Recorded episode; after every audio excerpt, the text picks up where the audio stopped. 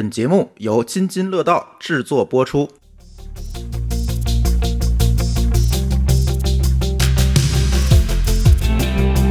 各位听友，大家好啊！这是一期科技乱炖，这期节目咱就一个话题。前两天这个河南水灾啊，大家可能都深有感触，咱就不说这个地铁里被困的这些人了。然后纷纷的在这个水灾之后呢，大家也在发这个城市的脆弱性，是吧？很多人没法网络支付了，这个发现现金都找不着了，确实很尴尬。然后今天这期其实想跟大家聊一聊。脆弱的互联网服务吧，因为我们还能算是自称是业内人士，是吧？但是业内人士也遇到坑了，这个我想都没有想到，在郑州下大雨的当天晚上，然后我突然收到一条短信，是机房发过来的，说因为我们的有一个其中的一个数据机房是在郑州的。静安机房，然后突然发消息告诉我，我们这儿停电了。然后现在柴油发电机已经上线了，但是坚持不了多久，可能马上下线断网。然后我就慌了，我我真历史上没有遇到过这种事儿。你说挖断这个光缆这种事儿，咱遇到过对吧？但是它也是极小概率。但是停电，机房停电被水淹这个事儿，我真没有遇到过。然后就 不出意料的，没有过几分钟，这个服务器啊就下线了。啊，好在啊，这个服务器其实不是我们的一个核心业务，因为我们核心业务还是都在阿里云那边呃，没有受特别大的影响，因为在上面跑的其实是我们那个回源服务的那个跳板，因为它断的时间没有超过四十八小时，所以很多的这个我们要下载的文件其实都是在 CDN 上有缓存的，所以在这种情况下呢，还没有受特别大的影响，但是也确实让我们惊了一下，因为像我们这种干这个的，你看。这次就是天降之灾哈，这没有想到，真的没有想到一场大雨把我们服务器都弄挂了，而更没有想到是我们居然能够跟千里之外的这个郑州产生了某种联系，真的是没有想到。所以这期突然就是想跟大家聊聊灾难之下我们脆弱的互联网服务。何老师说说吧，作为资深的业内人士，而且是负责 IT 设施这一块的，你你怎么评价这件事儿？就是我觉得啊，就这个你说的这个，因为断电或者什么的机房这事儿，我倒是碰见过。我们当年有一次，这个在天津的一个机房，好像也是下大雨还是施工，这个电就断了。当时是因为咱们都知道，这个 IDC 应该标准的是两路供电，而且这个两路呢，要从这个 IDC 楼或者园区的两个不同的方向相反方向进来。啊，然后上边呢应该是两个不同的变电站，这是个基本要求，就两路试电嘛，所谓的。对。但是我们那个时候呢断了之后才发现，它其实不是真的两路。那这是机房的锅呀。对，进来以后悄悄的劈成了两叉，然后再从两两个方向进来。啊，那就是上层只要一断，它就完蛋了。对，后来上面断了，断了以后呢，呃，当时是连夜冒着雨。开着车从北京跑到天津，把这个所有的服务器都下架，然后在另外一个找好的机房再上去。那你这个工作量其实还是不小的，因为你还要把物理的服务器搬出来，然后重新找另外一个地儿运过去，这个完全是一个物理行为。对，那个时候因为创业阶段，其实服务器不多，啊，这事儿还简单，对，还简单。如果是真是成百上千台服务器，这件事情就极难完成了。呃，后来还还发生过一次，在另外一家公司，这就前两年的事儿。那次呢就更有意思，这个机房确实是两路失电，但是夏天啊，这个机房的功率特别大，你知道空调啊什么的都开的特别足嘛，为了保持这个低温，最后呢，这个两路事件就相继掉闸了啊，超负荷了，超负荷了就掉闸了。那一边掉了以后，其实另外一边超的更多，就也掉了。嗯，这个掉闸的事儿呢，也是特别狗血，就是啊，就是 IDC 里边这个负责保险的这个这个跳闸的这个装置啊，它跟咱们家里那不一样，家里不是有空气开关嘛？对，超负荷了它啪掉了，或者短路了掉了，然后短路了你推还推不上去，你记得吧？有一个这种体验啊，你可能还得找到那个东西，那个电器把它拔下来，然后再推这个开关。但是 IDC 里边这个东西都是可编程的，它是可以设置掉闸的这个功率的。嗯，它是一个自动的断路器。对，它是可以设功率，说我超过多少我就掉，你可以把它设大一点，它就不掉了。就是这个 IDC 啊，它这个两路的断路器，其实这两路失电是没问题的，但是进了这个断路器呢，是用的出厂设置，就是建设机房的人不太懂，出厂是多少就用多少特别。常见这种情况。对对，出厂的默认设置其实不太高，它装上了以后呢，这个遇到一个一个用电的高峰就跳了。这个跳闸其实没办法用 UPS 或者有这个柴油发电机，因为你想，它这个闸是在 UPS 后头的，就是它是在 UPS 和你的服务器之间的。但是你会发现啊，这两件事儿其实都是狗血事件。怎么讲呢？就是这个 IDC 本身是没有真正的合乎规格的，是的，是建设的问题。对，但是这次郑州呢就不一样，这个真的是发生灾难了，这真的算是一个不可抗力。哎，也挺无奈的。这个事儿呢，就像朱峰刚才说的，本来咱们大家都是在就是在在群里吃瓜，在微博上吃瓜，咱们其实大家也没有这个亲身经历啊，总觉得这个离自己很遥远，这个水灾，可能我们也会在这个微博里这个。呃，紧张一下，转发一些这种求救的信息，这个有一些参与感。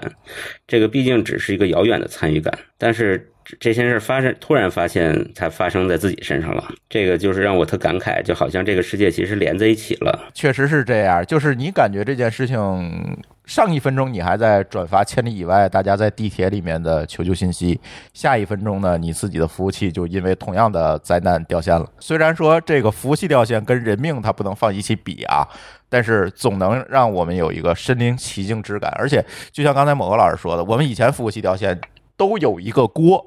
说实话，它没有真的是因为一个天灾它掉了，或者是因为一个天灾它消失不见了，没有，基本都是因为比如说 IDC 的建设问题啊，比如说施工挖挖断了光缆，这一会儿还会说，是吧？都是因为这种问题。但是这次是真真切切的，因为水灾把这个变电站淹了，然后光断了。而且呢，人家也启动了这个灾备的措施，就是有这个柴油发电机跟上，但是发现给柴油发电机供油的。车开不出来了，因为路被淹了，所以就是油箱里那点存油能开多久就开多久，然后就断了。这个真的，这一会儿可以让某个老师给大家讲讲这个我们最熟悉但又最不常见的这个互联网数据中心是怎么维护它这个电力运行的。就是其实这里还有很多故事可以讲，一会儿聊啊。我我应该是你在群里刚说完，我也收到那个邮那个短信了，对，因为咱俩都有服务器在那儿。对，我就那一台，但它对我也没什么影响，都是边缘服务，都不太重要。但是呢，确实这个里边会有个问题，就比如说是双路供电，是有柴油发电机，但是这回遇到的问题是说，柴油发电机好像就能停两个小时，但是他提醒的实在是其实有点晚了，嗯，对吧？就是马上就要不行了的时候，他才提发了提醒给你。就是我怀疑是机房的管理人员也没有想到这个油运不进来。但是按理说这个鱼有有，他因为那个鱼已经下了挺长时间了，他要是运不了，我觉得他至少能，比如说我就不是说你这个刚开始用你就要给我发提醒，那你至少提前个二十分钟，对吧？你就应该能预料到说这个这个油是运不过来了才对。当然这个咱也不好去苛责人家，毕竟这个可能他们也是第一次碰到过。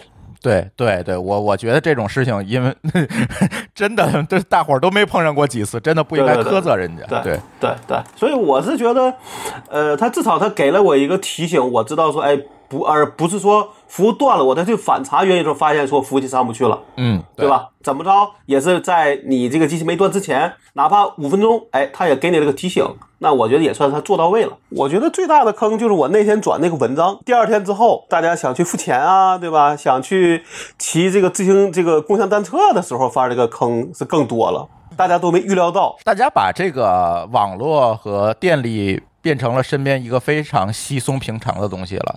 认为这个东西就天然是存在的，它不是稀松平常，而是说认为这个东西不会没有。对，但真的没有的时候，你发现，哎呀，你就寸步难行了。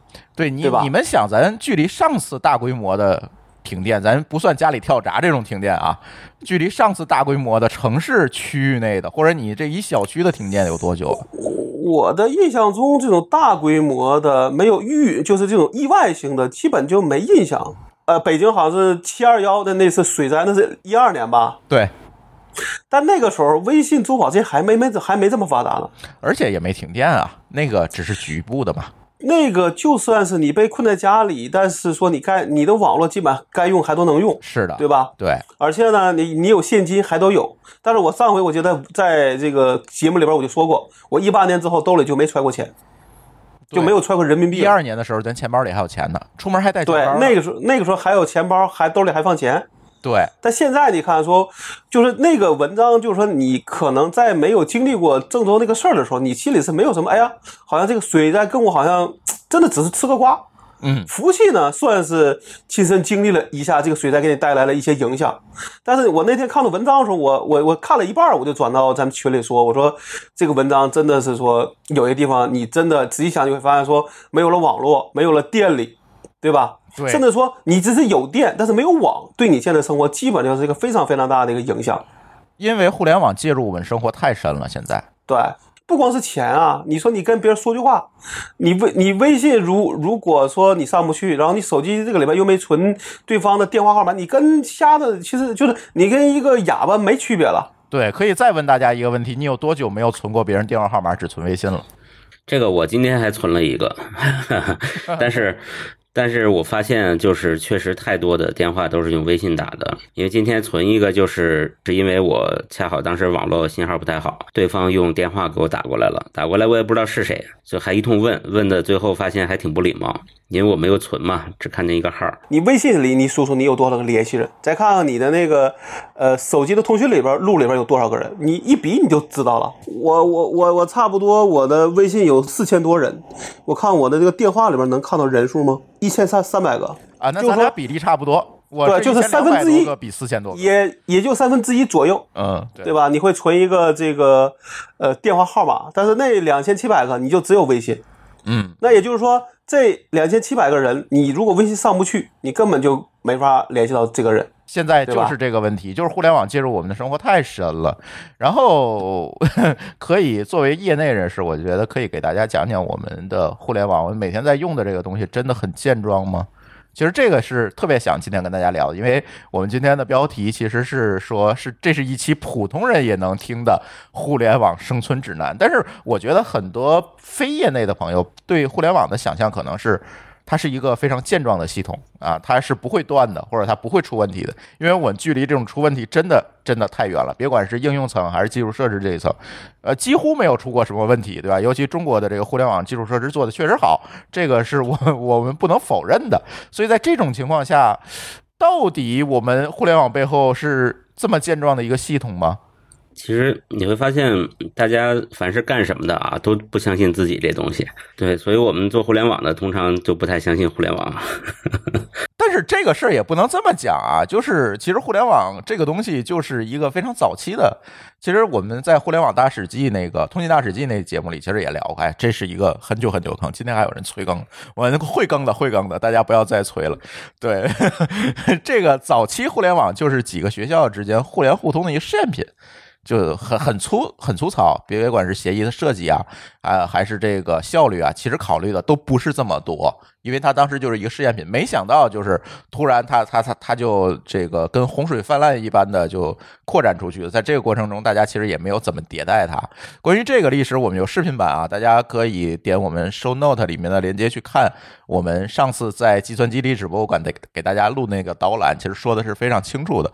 所以早期的那个协议基本就没有考虑到健壮性和安全性的问题。我举几个例子啊，比如说这个有点专业，有点深，你们俩给我补充。我我我担心我们听友，比如说他不是业内人士，他听不懂。我举个例子，比如 DNS 服务，就是把你这个域名翻译成 IP 地址的这个服务，其实你在浏览器里敲一串网址，它都是有一个翻译过程的。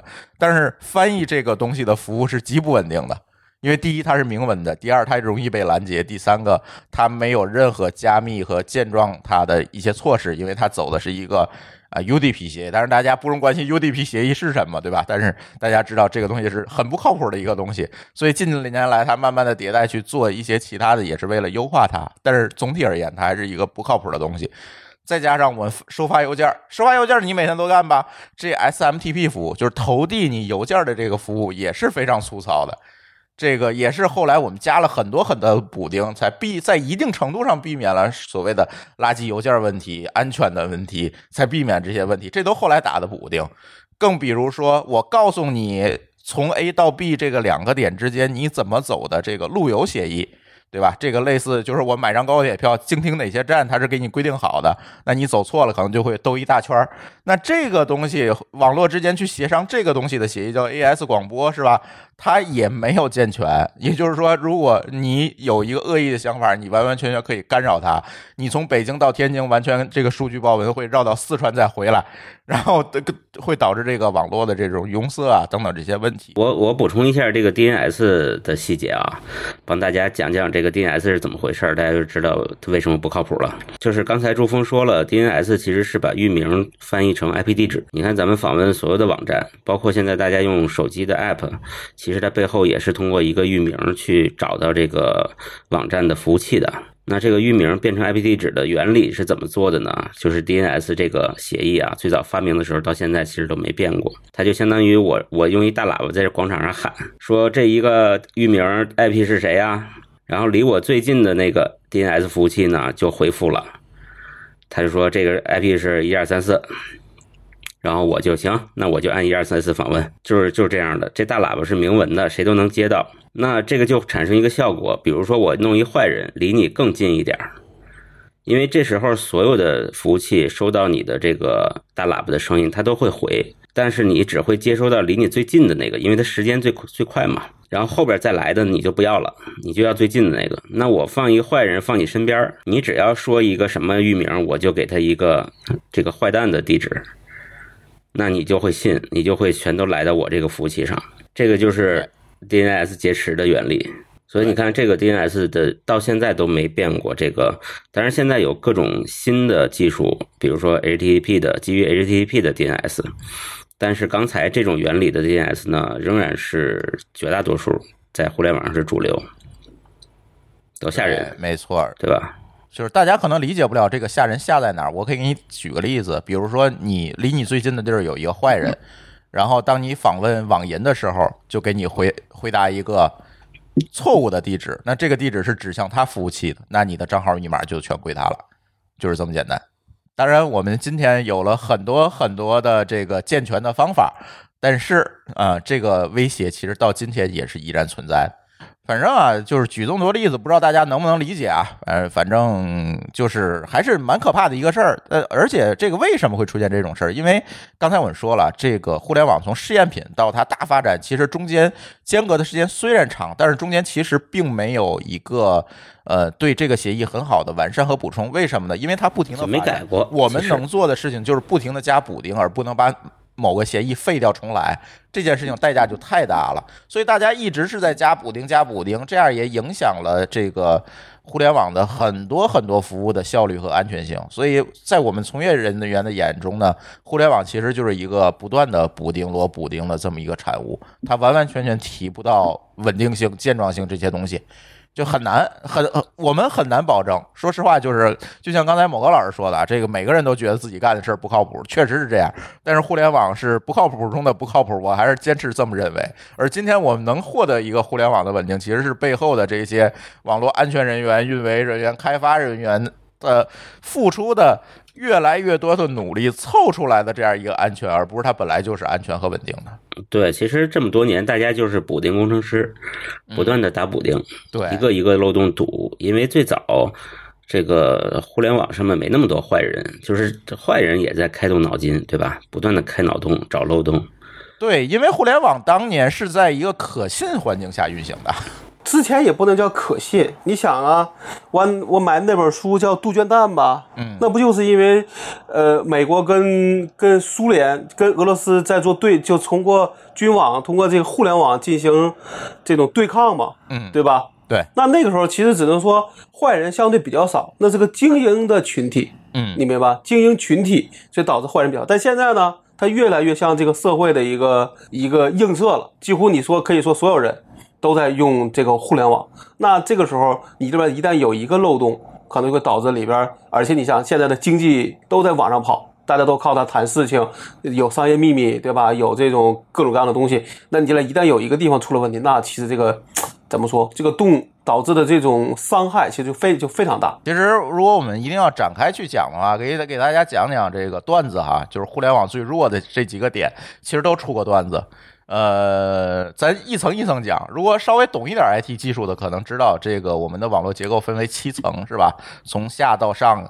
一直一层一层摞上去的，在最下面一层呢，就是它这个传输介质。那传输介质是什么呢？就是我们家里的网线啊、光纤啊等等这些东西。但是你有没有想到过，这个跨州的传输用的是什么？其实用的也是不是卫星？你们想象的当中，可能有很多人认为用卫星是吧？它在天上飞，这个东西不会出问题。但是卫星的带宽是很窄的，所以大量的大家采用的还是海底光缆，就是我在海里这个埋条光缆，一直从中国拖到美国。啊，就是这么一个东西。那这条光缆呢，就是放在海底的，就是我们字面意义上的海底光缆。它可能会挖个坑，但是能挖的坑也是非常浅的，基本上就放在海底拖过去的。对，你想在这个过程中会发生多少问题吧？现在这个海缆的这个长度应该有几百万公里了吧？现在海缆是越来越多了，所以单点故障的概率变低了，但是它仍然会出事儿。有的时候大家突然访问国外网站变慢了，这个。大多数情况下就是某根海缆断了，正在那儿修呢。而这一根海缆断了，修少则一周，长则两个月，这都有可能的。就是因为他要首先找到断点，然后开一条船过去，把那个断了的海缆刨上来，然后再把它接上，再测试，这个需要时间非常长。比如他这海缆正好断在太平洋中间，这个就当然他不会。在太平洋中间去铺啊，它可能会经停日本啊，这个关岛啊，这这些点去铺。但是它如果是在一个中间节点，又赶上台风，这个船出没法出船，那你就等着吧，对吧？这 这种事儿不是没有发生过。当年啊，呃，二零零九年的八月十七号就发生过这么一件事儿，下午的时候，突然大家的 MSN 都不能用了。可能现在年轻人都不知道 MSN 是什么东西了，就是微软出的一个即时通信软件。在这个微信出现之前，它一度替代了 QQ，说这 MSN 是工作中的 这样一个即时通信软件，大家都在用这个。然后突然在那天下午就全掉线了，国内用户全用不了 MSN 了。为什么呢？是因为台湾地震了，再加上当时有一个台风，两个共同作用之下，就导致中美之间最粗的一条光缆断了。那时候好像断了多长时间？有有半个月吗？有，有是吧？对，这半个月反正大家，你去海外的网站就特别慢啊。对。然后呢？后来我们绕路，就是电信这边，就是我们刚才说的，通过这个路由协议给大家走不同的路由，但是那个带宽就非常窄嘛，就是一直断断续续，断断续续就没有。就是那个时候，就等于说，你最初的那根缆断了之后，其他的缆加一块都不够它粗，就怎么着你也受了影响了，对对吧？这跟当时的这个海缆少有关系啊，但是这种问题其实，在近几年也是频繁的发生，只不过大家有感的这种中断少了，而且再加上呢，呃，现在要求所有的海外服务在国内你必须要有服务器，所以它就不需要远程跑到美国去登录了，这样它也不会断了，就是不会因为海底光缆的原因断掉。但是在当年这是挺大的一个事情。对这个事儿呢，我觉得说，呃，大家都是在说在这种事情里面学习经验，对吧？出过一回事，那大家想说，我下回怎么能避免，或者我尽量让你无感的去，就尽量没有感知嘛，嗯，对吧？对，嗯，呃，物理层呢，现在其实最脆弱的就是这海底光缆，基本上有时过条渔船，呃，拖网捕鱼，这个光缆就断了，这种事情太常见了。就是如果你是业内人士，你几乎每天都能收到这种通告，就是哪哪哪哪个节点又断了，或者是有时候它不是全断，可能断其中的一两条链路会。带宽会变窄，你的这个服务品质会下降，但是它不会真的断了，就是完全断了。这种情况是越来越少，但是每天都有断海缆的事儿，几乎每周吧，咱不能说每天哈，咱几乎每周你都能收到这种通告，这是挺常见的一个事情。然后接着往上捋，就这个网络传输层，传输层就是也不需要大家关心这个名词到底是什么，它其实解决的就是你这个数据怎么去把它打成包传出去的问题的。啊，通过这个电信号，刚才我们解决电信号的问题啊，现在我们解决这个数据打包的问题，那这个时候又出事儿了，是吧？当年呢设计这个 TCP/IP 协议的时候呢，我们并没有考虑到现在的网络会这么复杂，如此的拥堵，所以在这个时候呢，为了保证传输的稳定性，在 TCP 协议里面就设计了很多的这个。啊，很多的这个机制去保证我这个传输的稳定性，但是这种机制也会带来一些额外的负担和代价。比如说，呃，网络上最多的一个段子就是 TCP 的这个握手，你们想象不到，它要握手五次。就是我跟某个老师说我要发送数据了，然后某个老师跟我说，我准备好发送数据了。然后呢，我再跟某个老师说，我知道你准备好发送数据了，请发送数据吧。然后我们如此絮叨的要絮叨五遍，才真正的开始传输数数据。所 以在这个过程中会带来一个极低的效率，而且在中间任何一环出现干扰，它都会断掉。而且这里还存在这个 TCP 的这个传输窗口的问题，这个名词大家也不需要关心，但是大家会知道，呃，要知道的是，这个东西一旦网管给你配错了，就会导致网络速度非常慢，啥也下不来，或者是下到还有百分之一的时候网断了。这种情况你们总遇到过吧？比如我从百度网盘下个东西到百分之一下不来了，是吧？这种情况很多，就是因为这种那个配置错误的。对不住是他故意的啊！你没买会员，嗨，百度要躺所以说互联网很脆弱吗。对，你你这个买没买会员也算脆弱里面儿 的。这是主动脆弱了。对他呢，反正就是在网络传输层，其实也有很多很多的问题，对吧？对吧？包括刚就刚才说的关于这个路由怎么寻路，嗯，对吧？那么可能会有一些恶意的人，比如说之前有一回是劫持了那个一个比特币钱包的一个呃 DNS，对吧？然后呢，那在那个好像劫持了十五分钟，大概好像导致好像至少几几百万美元就突然没有了吧？对，这种事对吧情还是挺常见的，只不过对对对一般人咱普通人不知道而已。其实对作为安全人员都对每次都能知道。而且它会带来是什么？就比如它可能并不会带来你你的实际的金钱的收益，但是它从某它把路由能够接这个接持，它能看到对流量去做一次这种过滤，呃这个过滤的时候，做做一叫 DPI，那可能它对这个数据能知道，哎你在干嘛，对吧？你可能在干什么样的事儿，甚至有些数据就是明文的。对吧？对。那可能他他可能就能登录你的账号啊，这个对你会有一个有一个影响。我我我举个例子啊，我们其实，在我们做我们这事儿的里边，是跟国外的一些机构是有一些呃，先要签协议才能拿到账号密码的，嗯。一些东这个数这些数据，嗯。但是呢，它那个数据是 FTP 的，啊，你明白吧？那 FTP 就是明就明文，对，那突然有一天，我们那个账号被封掉了，然后他发了封邮件，说是你滥用，然后我们去找他人去说说，他就说你这个账号密码在一天被被登录了几百次，你明白吧？嗯然后我们就跟他讲说，这个肯定不是我们干的。然后他们反正反正他他他跟也知道 FTP 这个东西相对它有它的这个脆这个脆弱性，好就更换了账号密码。然后我们呃这个事儿就算能往下走，但我们猜，我怀疑是不是被这个账号密码是被别人秀他了之后给滥用了。这很有可能，FTP 是有可能的。对啊？当然，那个数据本身并不是特别重重要，不是什么保密数据，但它给我造成了影响。我们至少耽误了一个礼拜，这个数据就没法更新，因为你一直要先跟那个呃机构那个更那个先先沟通明白，他才能给你新的账号密密码啊。咱们这么聊都聊到网络安全去了啊！呃，其实我觉得就是这互联网脆弱性很大一个程度，就是在安全领域的脆弱。讲点这个基本概念啊，信息安全呢有一个基本概念叫 CIA，嗯，就是这个 C 叫保密性中央情，报局是吧？呃，对，这个特别好记。C 叫这个保密性，这个大家都特别了能理解，对吧？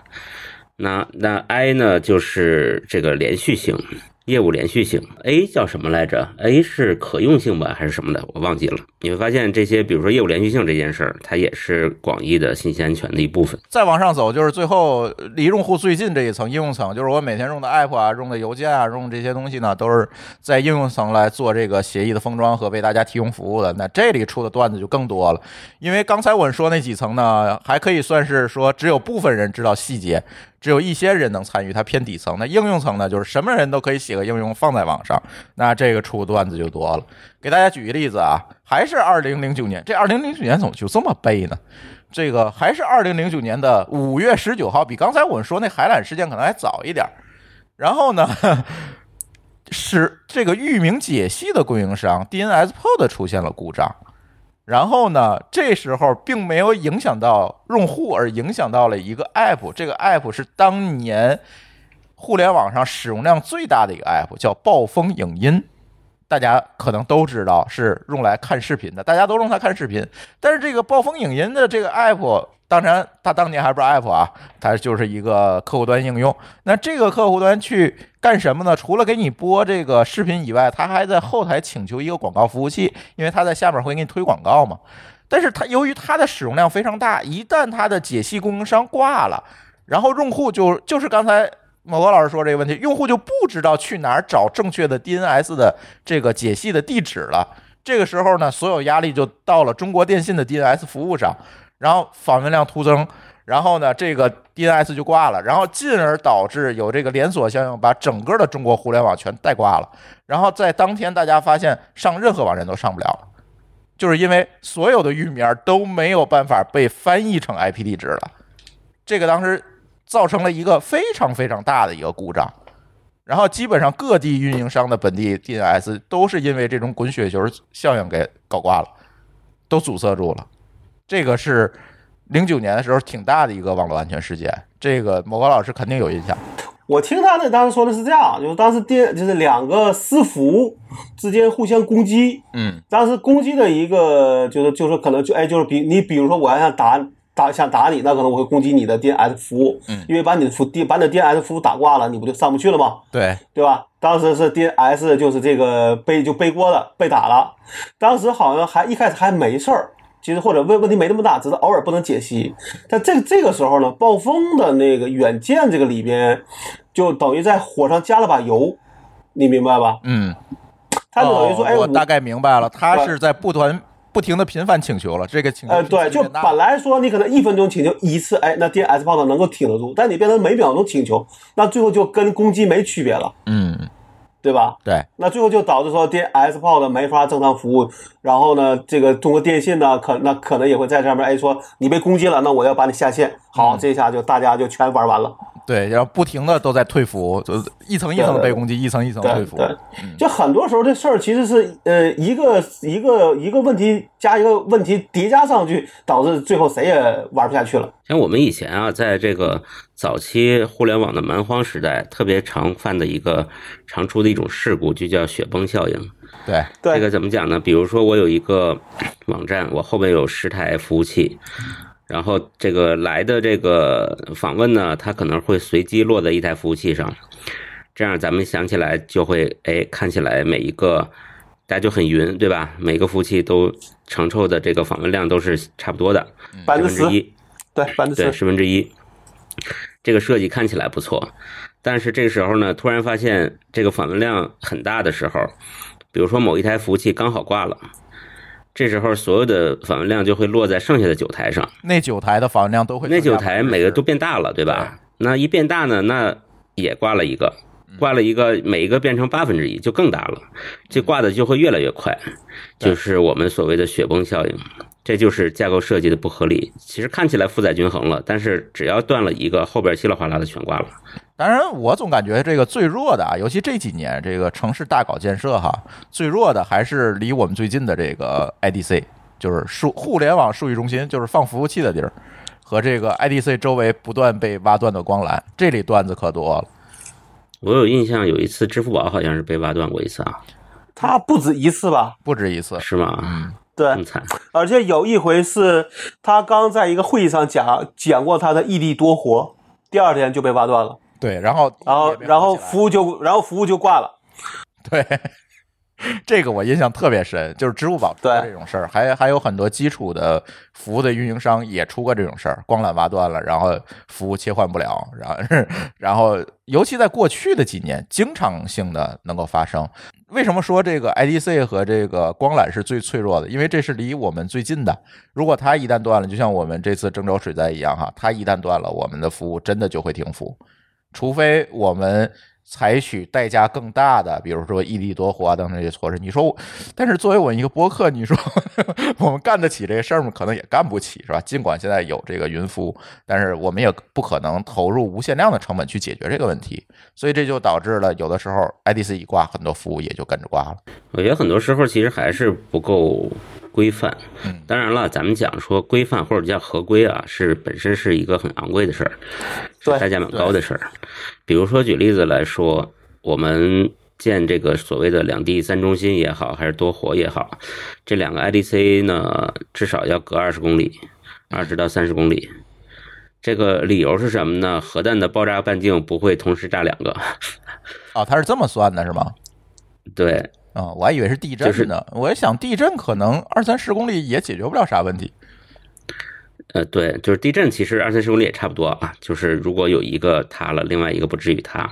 啊，但是，但是这件事儿呢，其实还不够。即使我们选了两个比较远的，但是你发现在这个部署服务的时候，可能它就没有特别严格的按照这个多活的这个，就像你说的，我虽然两个机房都是提供服务的，但是可能会有一些关键服务在一边儿。对，那那个挂了以后，另外一个机房就变成摆设了。不敢切。那个时候我我印象中是工行还是哪个哪个行，反正是个国有行。有一回好像就是出了事儿，我记得在知乎上还看到他们在那讨论，就这个问题，就是说他们，你想银行一般来来说都有多活的这个这个这个事儿，对吧？嗯，但是呢，你说你真敢把业务说从 A 数据中心你切到 B 数据中心吗？谁也不敢下这个决策。对啊，那如果说这个，就比如你假个例子，就就就是你举个例子说，比如说 A 数据它就彻底没了，那当然你可以切。但这边如果说它这个呃故障可能十分钟就能搞定，那你宁可等十分钟了，对对吧？对，所以很多时候这个异地多活，在很大情况可能还是一个怎么说，就是一个 PPT 的东西。但至少我没太听说是哪家的多活可以拍胸脯说这东西不用人干预，它自动就能生效。呃，我好像没太听说谁敢这么干。有拍胸脯的啊，这个嗯支付宝最近也又拍了胸脯。又拍了，啊又拍了。啊，对对对，但是呢，但这些事儿，咱今天讲的还是这个互联网健壮性啊。但是这个事儿就是它一定是有一定概率它搞不定的。他的这个你说的这种说，哎，那可能他也是说，在那个在那个不行的那一百里边，他能搞定百分之九十，嗯，对吧？对，但那个可能还有那百分之十，他搞不定，还得等。而且还是要考虑到这个重要服务一旦中断的这个雪崩效应。我给你举个例子，嗯就是在淘宝第一届和第二届双十一的时候，你们有没有印象？就是支付宝没挂，然后银行挂了。就它这个端到端的嘛，对啊，对吧？就会嗯一样会出这样的问题。我印象中啊，京东有一年好像也搞这个是六幺八吧，当时刘强东还在那个微博上说嘛，说我们下次再搞服再搞这个活动的时候加三倍服务器。我不知道你有你你就你们俩有没有印象？我有？印象，因为京东在早期它的 IT 是挺差的，说实话。它是 Windows，啊，对 Windows 是系统。写的嘛，对对对，嗯，对，还是盗版啊。后来被微软微软打了，才买是吧这 这这还有这段子是吗？好吧。好吧，对，反反正就是你想吧，其实这个所谓的这个大规模的这个应用系统，其实大家都是坑慢慢趟出来的，是对吧？但是你在保证说应务应用能够正常跑的时候，你往往不不一定会去想我的业务连续性，也可能不会想安全的这个方面的事儿。但是往往等到事件驱动，哎，真出事儿了，我在想着把这东西做得更加丰满，对对吧？更加精致。对，这个没有办法，要发展性的看问题。但是总而言之吧，就是大家听完我们说，会不会不敢用互联网了？这个不会，因为 因为我觉得现在的情，呃，对，只是说你可能要考虑一下，如果真的，比如说又来了一次水灾，你怎么办？对对吧？对，确实是。而且呢，其实刚才说了这么多不健壮的地儿哈，其实我们这些 IT 从业者、程序员们也做了无数的努力。刚才某个老师简单的说一下，可以让某个老师展开一下这个数据中心它是怎么来保证这个服务持续化运行的。其实这里。嗯，做的事儿真的是蛮多的，因为我也在 IDC 干过，那某高老师也在类似的地方干过。其实，在这里我们还是蛮有心得的。其实我们不管是 IDC 啊，或者是其他的东西，呃保证连续性的一个特简单的手段就是冗余，就是你这东西要好几份儿。那一个挂了呢，你可以再再来一个，这个第二个挂了，你还来第三个，这其实就是最简单的保持这个服务连续的一个方法。比如说，举个例子啊，这个你知道核电厂的那个水泵，那有一大堆，但是它同时工作的就一个，这就是为了它那个百分之九十九点九九九后面那九特别多，就为了保证那个事儿来的。对，然后福岛一个海啸全给淹了。哎，对，这事儿就没办法了，对吧？咱说回到 IDC 啊，IDC 其实也是这样的。刚才咱不是说了吗？一般至少要保证双路的市电接入，这就是说断一个电，我另边还有一个电，接入完了电了，还有一个 UPS。哎，给大家讲讲啥是 UPS 吧。UPS 就是一堆电池嘛，然后它上面有一个很快速的一个切换的装置，就是当它发现这个进来的电没了，它就自己赶紧续上。但是 UPS 续的时间比较短，UPS 续一般十五分钟最多了。就是那电就用完了。它就是有个电，然后能让你去启动那个柴油发电机。UPS 有两个作用，对于这个有柴油发电机的机房呢，就是你赶紧去启动那个柴油发电机，那可能你还要拉个绳，对吧？嘟噜嘟噜的啊，当然可能没那么还糙啊。这么破呀？那就是还拉 手摇对对对，就是就是它得它得有个时间，但是你那服务器可能你断一秒，它不就断了嘛，对吧？嗯嗯所以你用 UPS 续上。还有一种情况就是有一些小机房是没有发电机的，那 UPS 给你提供一个关机时间，因为我们知道很多业务系统啊，它它是要手工关机的。比如说你半截儿直接断了，它可能有一些数据没保存就完了，就没了。嗯所以 UPS 不是为了让这个服务器继续连续性的服务的，而是它是给你续一会儿命。UPS 挺贵的，就是因为它那电池啊，过两年你就得换，你就没用过你也得换。好多机房这 UPS 都跟摆设一样，这电池从来没换过啊，咱就不说是谁家的机房了，又是黑幕了啊！嗯 对，然后这个发电机呢也是这样子，就是发电机是一个肯定不够，你万一急了，你去发去发现这个坏了怎么办？你得你你得备好几个发电机。那这个备呢，还有个这个叫所谓的 N 加一、N 加二还是二 N 的说法嗯啊？这个就是 N，就是说我这个机房满载，我可能需要三台发电机。那 N 加一呢，就是我备四台。嗯我假设这三台里边，万一坏一台呢，我还能凑出三台来，对吧？嗯那还有 N 加二，这个同理可证，就是我备两台嗯。二 N 呢，就是我两倍的量。嗯，就是六台。对，一般所谓的这个 T 四机房啊，就是等级比较高的，一般银行用的这个机房，就是都是两倍的二 N 的，嗯什么玩意儿都两倍，这空调也两倍，然后这个柴发也两倍。嗯对，然后再再往前倒，就是一般你还需要和这个这个石油石化去签这个供油的协议。对他得把油能给你旦续上。对，一旦这个发电机启动，它里边那个油缸也装不了多少油，你就老得往往过拉。你不能说我烧完一缸没了，跟这次郑州似的，它是拉不过来了。但是正常情况下是要要开始往过运油的，一直运到什么时候为止呢？这两路试电至少恢复一路，我们就可就可以用了。其实 IDC 你发现从建设的角度来讲，其实成本是蛮高的，它这些动力环境都要搞成最大的搞成两倍那么多。然后这个油呢也是很贵的，你这个柴发启动一次烧一缸油，可能也有几十万。啊，这么贵呢？一缸油？呃，看的缸大缸小吧，因为我有一次正好去一个 T 四的机房，他们正在评这个 T 四的级别，要实际演练，就是要把柴发启动，一个一个启动，启动一圈儿，半天儿八十万的成本，这在烧金子啊，就是嗯，但是他又拿证嘛，这没办法，对吧？嗯对，这都是成本。对，所以这些东西其实成本蛮高的。现在呢，就是我们还好，这些方面，这个还是比较成熟的，就跟咱们盖楼啊什么一样，都是标准成熟的东西。也有各种各样的云服务厂商帮咱们把这块东西都屏蔽掉了。大家其实做互联网的都不用去考虑这么多细节。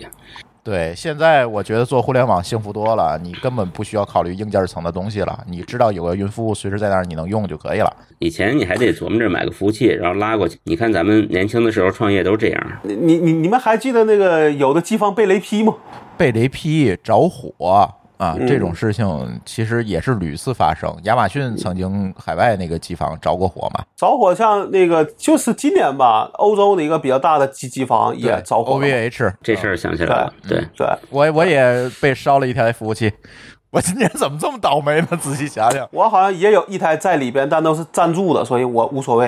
啊，我我是被烧了一台，嗯对，那年天津港爆炸不是还炸了一个机房吗？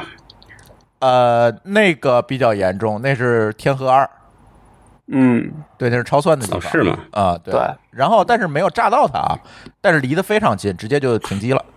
它是玻它是玻璃都碎了吧？好像是。外围玻璃碎了，里面其实没事儿，但是就停机退服了。反正就是你真的要立，就是隶属十年二十年，肯定在里边出了一堆的事儿，可能大家都不知道，嗯，对吧？因为这都是小范围这个来去传，是不是？呃，对，业内人士可能知道，业外的可能不知道，为什么呢？因为它在这个上面其实还有一层东西在保护你，就是我们现在所谓的这个分布式系统，或者是这个分布式的这个文件的分发系统，其实就是在这次郑州这个事情当中，我们所有听友其实都没有感受到我们服务断了，就是因为有这套系统在前面又挡了一层。就是所谓的 CDN。对啊内容分发网络，对吧？这这一层东西呢，其实是可以把我们的文件啊、数据啊去做一层缓存，包括现在刚才某个老师也说到的这个所谓的异地多活呀、多备啊这种系统，其实解决了很大的问题。但是这个在最起码五年前可能还不是一个标配，现在慢慢的也变成一个标配了，呃，CDN 其实过去在咱们当年创业的时候还挺少的，很贵。而且也很贵。对，那几家什么某讯什么的特别贵，特别黑啊。你就你这么想吧，我一一年做那个 IP 纸的时候，可能那时候我记得一一兆应该一百块钱左右，现在多少钱？现在对吧？哎呦，我就不透露咱那 CDN 价格了，有点太便宜了。几块钱，呃，十年前比现就现在是一个地板价了。几百倍的下降吧，这个成本。所以慢慢的这一块儿也是因为竞争和咱们基础设施的建设的提升，这一块儿可能会好多了，但是它仍然会出问题。比如说我我今天是确实挺倒霉的，就是前天开始，咱们所有的海外用户没法下载咱的博客文件了。然后呢，持续了十几个小时，我们才发现这个问题出在哪儿。就是我才发现有这么一个问题，是倪爽告诉我，因为他在纽约嘛，他说文件怎么下不了啊？啊，我说不会，我说好好的，然后就去导，然后发现你猜是什么问题？是咱 CDN 域名的证书过期了，而服务商忘了把它同步到海外的服务器上。就你提到了新证书，但他们没有提到，没有同步到海到海外，是吗？对，啊，这是运，这是这服务商的锅呗。对我正在让他给我赔钱呢，就嗯不，点名是谁了哈。好了，不吐槽这个 CDN 了，黑幕还蛮多的，你看看。就是这些的不稳定性，其实都是人为造成的。但是系统层面的也有啊，比如说这个挖断光缆这种事情，现在我们也在想办法去避免。比如说我们在这个网络层做这个多链路的这种环路的备份等等这种事情，嗯其实也做了很多事儿。比如说可以给大家举个例子，比如说我们举北京的城域网，城域网就是我们为北京市区内的这些用户提供服务的这个骨干网，在这个程序范围内的。它不是你们想象的从 A 接到 B 接到 C 接到 D 是这么一条线儿，它是个环路，对，它是两个环，两个环，呃，大家可以在脑子里想象一下，两个环必然出现重叠的地方，它至少有两个点会重叠，对不对？两个环摞起来嘛，它有两个点会重叠。那在这两个重叠的点上，它是有这个冗余的链路备份的设备的，也就会造成这个两个环当中任何一个点被挖断，它都能自愈，也就是它会会重新路由这个数据，保证这个网断不掉，不会像以前一样，我只要挖断一条光缆，然后全程大断网。现在已经很难出现这种情况了，因为现在甚至都有多环的备份，也就是为了避免这个挖掘机的问题，是吧？对，当然这种比如说使用环状的网络来做冗余，它会堵，嗯，对，对吧？本来是它就因为所有的东西都从那边走了，它就会堵，所以可能感觉网忽然慢了，那可能就是有的地方断了。但是比断了强，对吧？对慢总比断了强。对，有时你在家上网，突然发现网慢了，这个时候除了有可能你老婆在下载，更大一个可能可能是程序环路不知道哪儿断了。而且现在越来越多的服务也加入在应用层也加入这个健全能力，比如现在我们最常见的就是加这个 HTTPS。你看现在访问的网站，基本你看那个网址开头都是 HTTPS 而不是 HTTP，这样就保证了大家。在访问某个服务的时候，你能够知道这真的是它，且一定是它。而且在传输的过程当中，数据是加密的。以前那 HTTP，你上过什么网，看过什么网页，下过什么小黄图，别人都是知道的。现在几乎很难了，因为从去年开始，Chrome 浏览器已经默认的把 HTTP 这个协议标记成不安全了。所以现在各个网站其实都是在做 HTTPS，包括苹果现在也强制要求应用开发商必须用 HTTPS 的协议来访问数据，而不能用 HTTP 了。所以在这一层安全上，其实我们在这两三年吧加强了很多。这个地方多说一句啊，这个事儿做的再多，大家也别用 IE。哎，IE 是什么？IE 是裸的，就是你你电脑上任何一个程序都能访问你的浏览器里边的所有东西哎，啊，它就像一个公开的记事本儿，啊，对，就是 IE 特别它不是一特别个沙讨厌的地方盒嘛，对呃不，这个也也还好，你只要用新的 Windows IE，基本上也都快没有了，啊，啊，对吧？最新的可能好了一对，现在不叫 IE 了，叫 i 叫 Edge，但 Edge 的新版就是就是这个谷歌浏览器的马这个马甲，套盒，对。嗯，对对对。对，所以大家一定要注意升级这个什么啊，升级操作系统啊，别万年的 XP 一直用，这个确实挺危险的。现在有越来越多的东西都不支持叉这个 XP 啊，支持这个 Win，包括 Windows 七都不支持了，嗯，对，对吧？所以大家这这个又是要注意哪些点，咱再再说啊。反正我是觉得，就是大家做了这么多事儿，这几几年甚至这十几年当中，其实我们的这个从业者除了在开发新的应用以外，就是跟这个网络的不健壮性去做斗争。对抗，哎，去对对抗。每天我们干的事情就是这个这样一个事情，就小到我们这个播客，我们每天也要花大量的时间去维护这个服务器，去监监控这个服务器，保证它的这一个正常运行。每个人都能很快速的，不管你在世界任何位置，都能快速的把这个文件下来，能听到这个播客。其实，在里面是花了很多的精力去干了，这不能是不不是说都是云云服务商干的？你看这个证书没同步这个问题，那就得我去干吧，对吧？这里其实做了很多很多事儿。但是呢，这个做，即便是做了这么多事儿，其实网络互联网还是一个相当不确定的系统，因为它跟咱那个供水供电不太一样，它这里环节太多了，参与者也太多了，任何一个脑残的程序员可能都会带来一个大断网事件。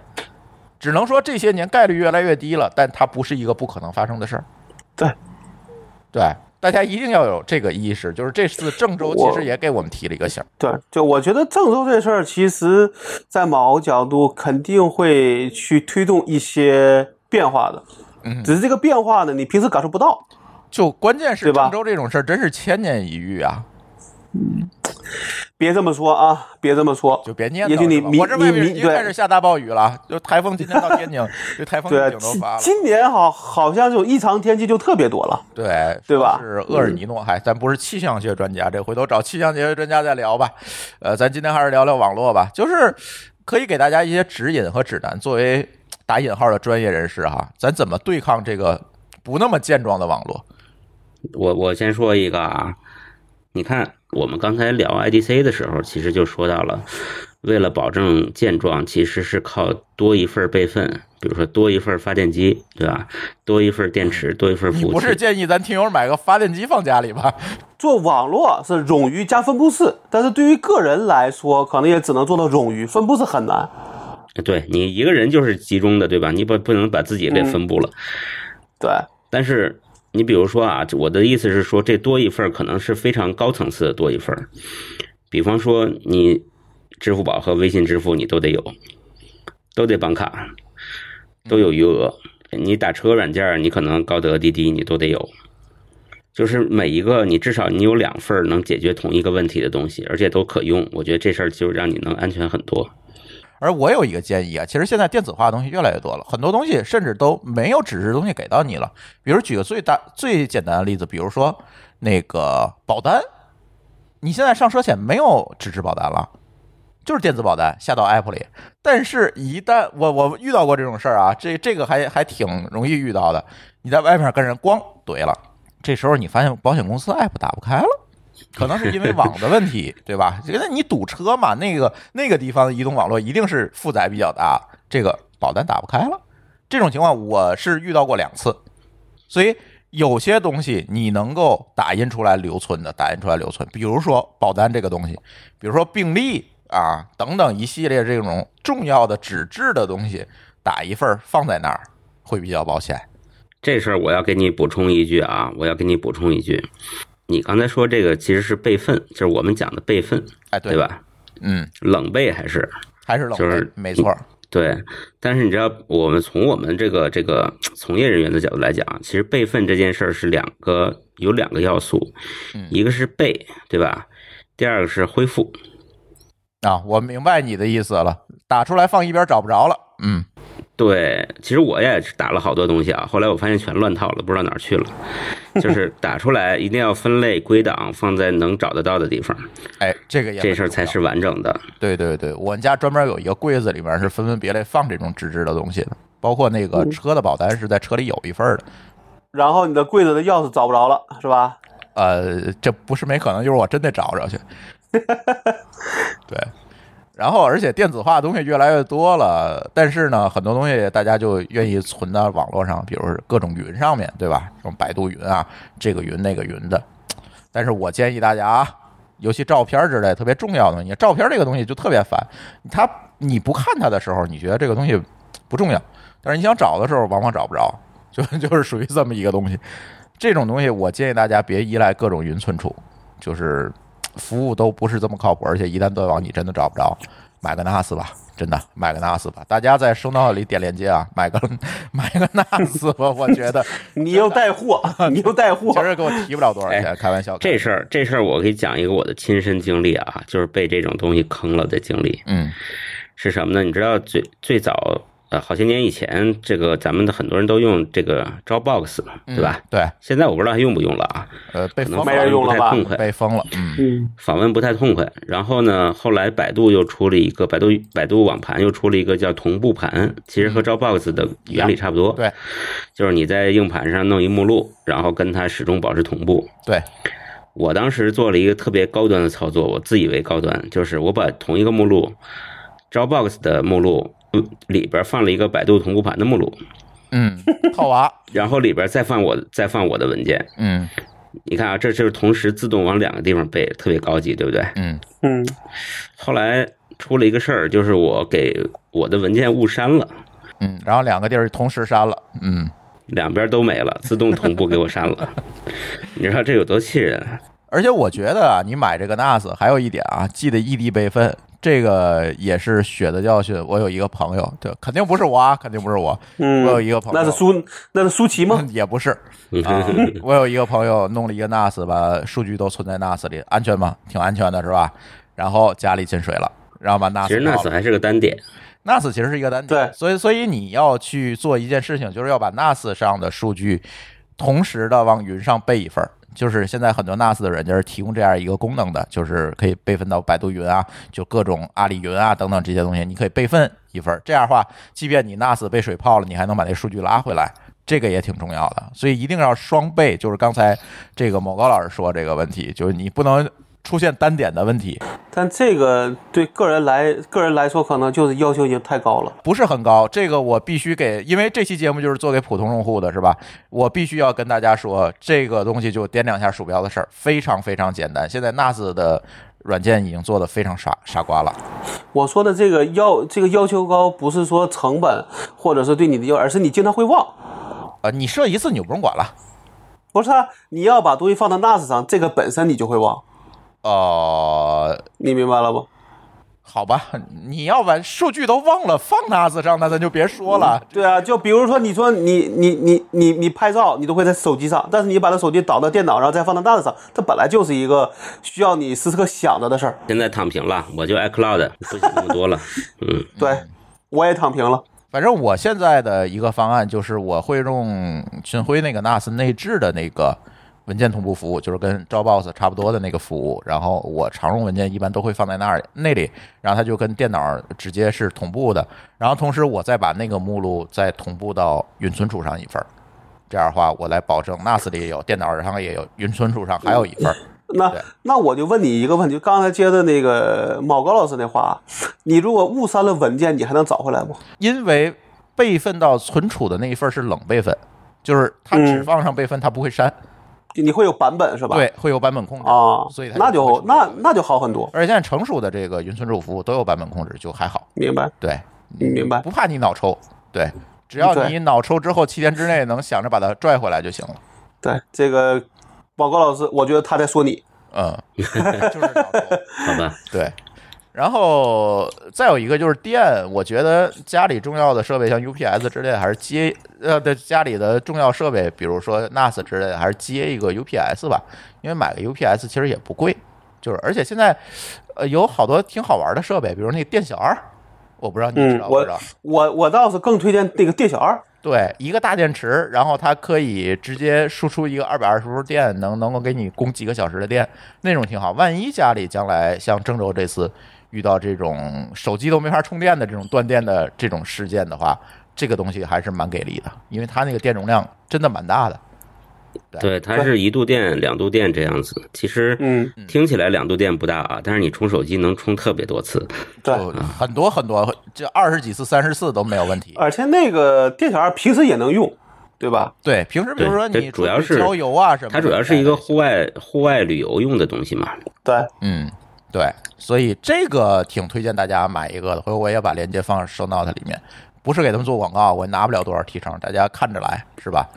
呃，还有一个问题就是刚才我们讨论过的问题，你是不是能够把你重要联系人的电话现在来给大家三秒钟，一二三，来把你重要联系人电话背出来，背不出来吧？我、嗯，我我就记得仨，我父母跟我媳妇儿的，啊、这咱俩一别样，对 对，但是呢，这个你想想有，你有多久不记着对方电话而只有微信了？就是刚才那个问题。刚才老高说一千三百人对四千人，我也差不多，就是这种情况。所以，甚至我现在觉得，好多人可能自己媳妇儿的这个手机号都背不下来，这肯定有。我没问题。对，尤其年轻人里头，我觉得所谓 Z 时代这帮互联网原住民们，我不觉得他们能够把这个重要联系人电话背下来。对，但这个我觉得时间长，基本还都能背的，嗯，对吧？是，所以把这个，因为你一旦断网断电，有的有可能你还要通过固话或者是别人的手机去联系联系你的家人，这个时候你要背不出电话，这事儿可就尴尬了，你是真的联系不上了。对，最要命的是，千万不要依赖微信的这个社交关系。你知道，这个一旦微信挂了，别管是因为微信挂了，还是微信把你挂了，你真的就社死了。嗯，因为微信不是运营商，它可以随时停止服务。你去看微信的用户条款，它有随时停止服务的权利。这时候，哎，微信极端情况下挂了，或者是微信把你封了，你就真的社死了。我去年好像至少有两三个人就是重新加我，都是说原来的号用不了了。对，你现在再想把这社交关系找回来，可可是够麻烦的一件事儿。对，而且呢，微信没有运营商这个级别的服务保障，这是最要命的。他也提供不了啊他。提供不了，他是一个商业公司，他干不了这个事儿。对，哪怕你把重要联系人这个电话记纸上，我觉得都行。但是还是刚才某高老师这个问题，极端情况下你找不着，可别赖我，对吧？还有一个固话，来，还有人会用固话吗？我我今天还在群里问这个问题了，好多人已经不知道固话怎么打了。我就我们家有，但是真的好久没用了，就是你们家小朋友会用固话吗？打电话？好像他就没用过。对，固话先干嘛后干嘛，我怀疑他都不知道。但是呢，固话有一个好处，就是固话它不容易断，因为它本身自己带供电嘛。但是现在也有一个问题啊，就是嗯现在咱家里那个固话都是从 VoIP 的那个光猫上分接出来对，分出来，的，所以它也受供电的影响。对网断了，那可能它也没戏，对吧？呃，但是这里有一个问题，我也请教某高老师啊。很多人在这次郑州水灾的时候说，这个光缆的这个抗灾能力可能更强，因为它没有电信号嘛，它即便泡在水里也能传输数据。有没有这种说法呢？这个我倒是之前没有感觉，嗯但是你这么一说呢，有可能就是因为这个，比如说网线，普通的网线泡水里它就短路了。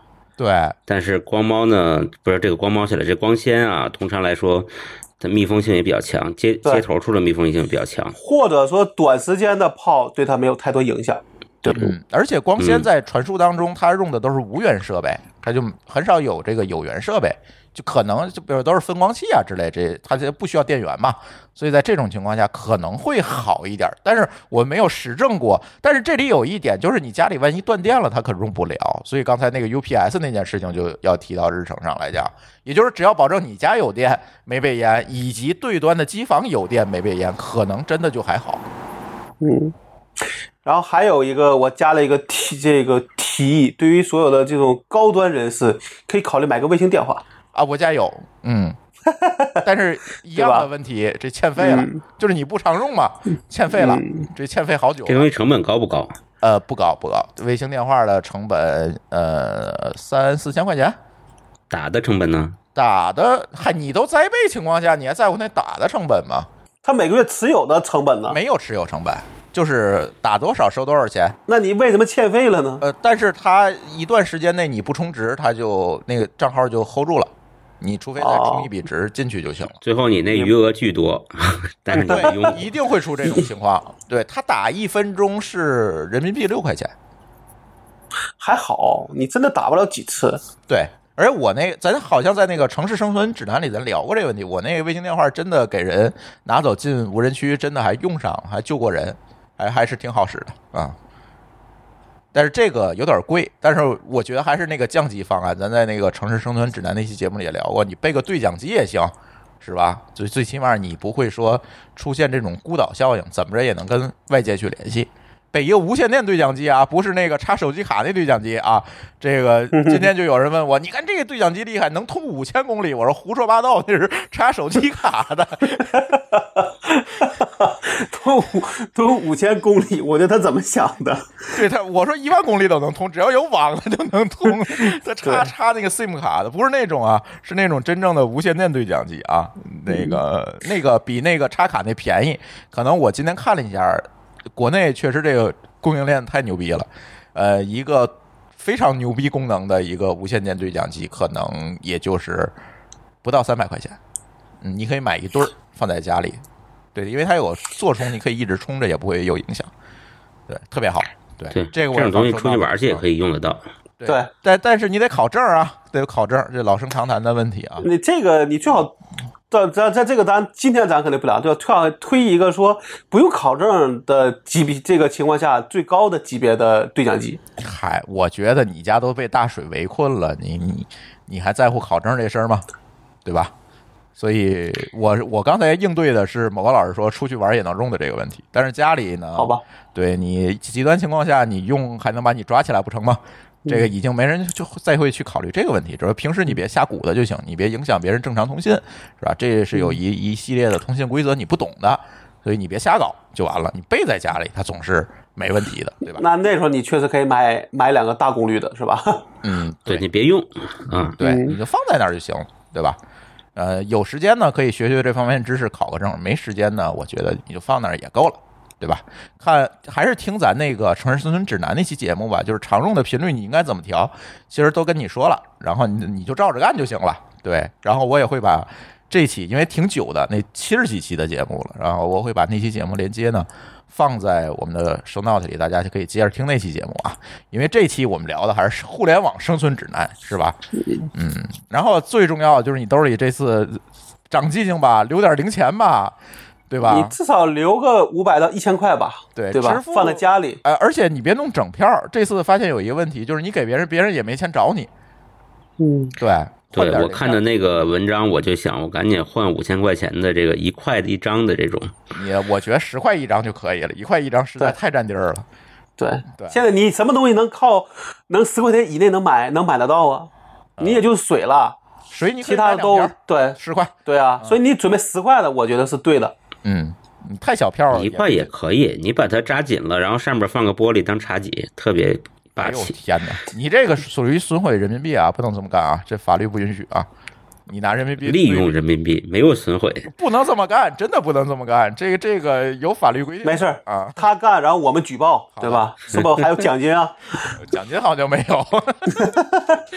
那就损人不利己，白开心吧。对，这次郑州水灾，我突然意识到这个问题之后，我就去翻我的钱包，然后发现里面是日元、韩元和美元，一分钱人民币都没有。因为每次出国，你肯定因为当地它互联网还没有这么普及嘛，或者我们也没法注册当地那些服务，所以用的还是现钞。然后到国内呢，就就真的，我怀疑以后小朋友们是不是都不认识纸钞了？不知道认识这个是认识的，因为小朋友们他要是去那个小，比如这种超市买东西，他还得用纸用这个、哦这个纸嗯用纸币啊。哦他，他没有微信，没有没有他没有支付宝啊，对吧？哦，对吧？对对对，所以他不会不，他可能对面值可能会疑会疑惑，但是不会不认识。啊，这还好，这还哦，对，每年还收压岁钱呢，对吧？对对对，嗯我们家那个就是基本上把他所有压岁钱都放在一个包里，然后那时候就是他说，你看我要拿我的钱去买冰激凌，对吧？还真就去了，哎，是吧？我哎，那还行，那还行，那我这个多虑了，是吧？但是大人们真的人民币越来越少，现钞越来越少了，换点儿吧，换点吧，是放，包我一八年到现在，应该是我是那回是去哪儿？去美国吧。嗯，之后真的兜里就没揣过钱了。是这个，真是挺尴尬的一个事儿，真是遇到郑州这，真想不到啊！我我就是在这个水灾出现当天，我都意识不到这个问题，直到有一篇文章发出来，我们才一拍脑袋恍然大悟，原来是这样，就是。真的，这个互联网变成我们都喊这个互联网基础设施化，但是回过头来一看，发现它其实并不是真正意义上的基础设施，因为这个东西没有服务保障啊。它不像政府提供的普遍服务一样，它要优先去恢复你，对吧？像这个基本的市话网，呃，这个移动网，它首先恢复的一定是通话功能，而不是这个网络功能。互联网服务肯定是最后一个修好的，为什么？它中间环节太多了。你看它这个基站有信号了，然后发现机机房那儿还泡着呢。对吧？这种东西，因为它环节太多了，它没有办法通过一己之力去把整个，因为它是一个生态嘛，它没有办法通过一己之力把这个设施恢复恢复好。或你或者就是说你要恢复的地方太多了，对吧？对，就是点太多了嘛。但是你语音业务啊等等，这都是在运营商控制下的，而且这个应该是更高优先级它。优先级一定会更高。对对对，所以大家不要真的把互联网当成了基础设施。它虽然基础，我们只能说互联网是在今天是被基础设施化了，而不是它真的变成基础，它不是一个东西。所以大家时时刻刻的还要留意着啊，这个问题就别那个什么了，真的别被这个我们每天看着稳定的这互联网迷惑了。它其实还是不是怎么健壮。它还是很脆弱的。对，对，所以这个地方说一句政治正确的话啊，嗯，就是你发现其实国有的基础设施还真的是比较可靠。它可以不惜一切代价呀。对，对他去拼命抢救，但是互联网毕竟还是商业公司，有的时候你会发现他还是他一一逐利这件事儿就被这个你说的不对啊，这回其实是主要是网络问题导致你不能用这些应用，对吧？对吧？对对，那其实并不是商业公商业公司不行，是商业公司只能等着你把网修好了，我你这些用用户才能用啊。其实我想说这个事儿啊，不是因为这次水灾的原因，是我想到了这个微信封号这种事情。但我倒觉得这回，比如说这个地铁，呃，比如这回不是因为地铁出事儿，这就死了很多人吗？嗯所以你看，今天还是昨天，北京市政府出了一个对应的一个文儿，对吧？他说好像就是意思，地铁的这些这这些运营的人在紧急时刻是可以可以有这个这个应急决定权的。嗯，就是对吧我不用层层汇报，先把地铁扣停了再说呃。对对对，那么那么我相信这回这个水灾出了这个，我相信无你无论是运营商还是还是政府部门，可能都会再去想说这个上面怎么能够把这种脆弱性就把这个脆弱性降低。对我们肯定是要想办法，但是呢，想办法归想办法，这个谁也不可能上你们家给你送零钱去，对吧？哎，对，就这个它也只是降低嘛，对对吧？对并不是把它杜绝掉，就是该自救还是要自救的。对，没错。今天就是给大家聊聊这这个事儿吧，呃，也是真的，作为从业者，我们都没有想到这层事儿。这次郑州的这个水灾，真的是把这些问题都暴露出来了，所以我说赶紧录一期节目，跟大家聊聊这事儿，告诉大家应该怎么预防这个真的互联网中断给你带来风险。而且我们知道互联网真的还挺脆的，这个脆跟那个脆还不太一样，是吧？呃，它随着就是说它是这样，它随着越来越介入你的生活，它越来越基础设施化之后，但它又没有一个，就是它因为它是多点的嘛，它有一个没有一个非常能够快速保障的这样一个机制的情况下，就一定会影响到你生活。嗯，对，这个没有错，就肯定是短时间你可能没有没有感觉，但长时间了，甚至大面积的，你肯定会觉得哦，这个东西真的对我来说太重要了。这个就是温水煮青蛙嘛，就是他把你所有生活当中的东西都替换掉之后，你不觉得怎么样，你只会觉得更方便了。但是有一天他们没有了，你怎么办？你想想，你上次从马路边招手打车是什么时候了？对吧？对，真的没办法，没办法。行吧，那我们这一期乱炖就先跟大家聊到这儿。然后呢，大家也可以接着收听我们在收纳里推荐的我们的这个相关节目吧。一个是《城市生存指南》，一个是我们的那期视频的节目，去讲互联网发展史的。而我们的《通信大日记》，我们会接着录下去的。大家请放心啊，我这个正在做策划，正在往下写。对，猴年马月，呃，很快很快，就是今年我们肯定把它更完啊！今年我们肯定肯定，对，猴年快到了，猴年快到了，猴年马上就到了，对，还有七八年就到了 啊！行，马月在哪里？呃，对，不不管了，行，不扯了，好了好了好了，不要吃话筒了。行，那我们这一期科技乱炖先聊到这里，感谢大家的收听，我们下期节目再见，拜拜，再见，拜拜拜拜。